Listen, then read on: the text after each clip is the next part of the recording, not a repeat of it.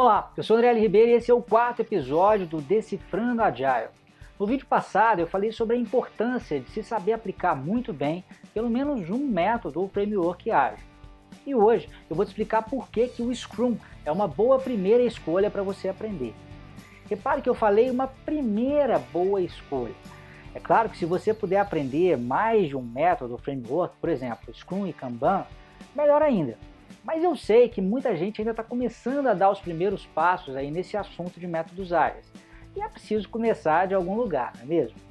Antes de mais nada, eu queria falar sobre o critério que eu resolvi adotar para apontar o Scrum como a melhor opção de primeiro método ágil aí a ser aprendido por você, né? Existe muita discussão sobre qual método é melhor, isso para todo lado, né? Eu particularmente acho essa uma discussão pouco produtiva, na maioria das vezes, por alguns motivos que eu vou te explicar.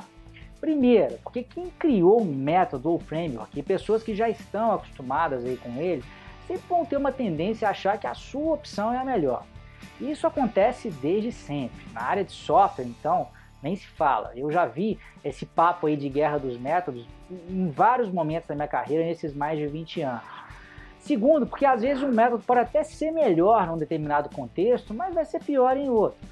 Ou seja, esse negócio de melhor ou pior acaba sendo um tanto quanto subjetivo. Qual foi o critério que eu adotei então? Foi algo bem mais simples: adoção pelo mercado. Eu sei que você que está me assistindo provavelmente me acompanha porque quer desenvolver sua carreira e ter mais oportunidades aí dentro do mercado.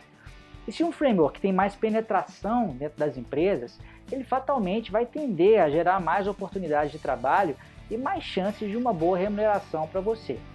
É provável que a pesquisa mais robusta realizada em relação à utilização de métodos ágeis atualmente seja a State of Agile, que já teve 12 edições.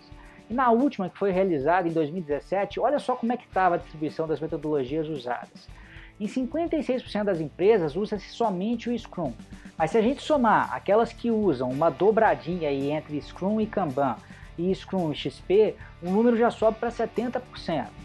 A segunda mais citada é o Kanban, com 13%, 5 somente usando o Kanban e 8 né, usando o Kanban junto com o Scrum.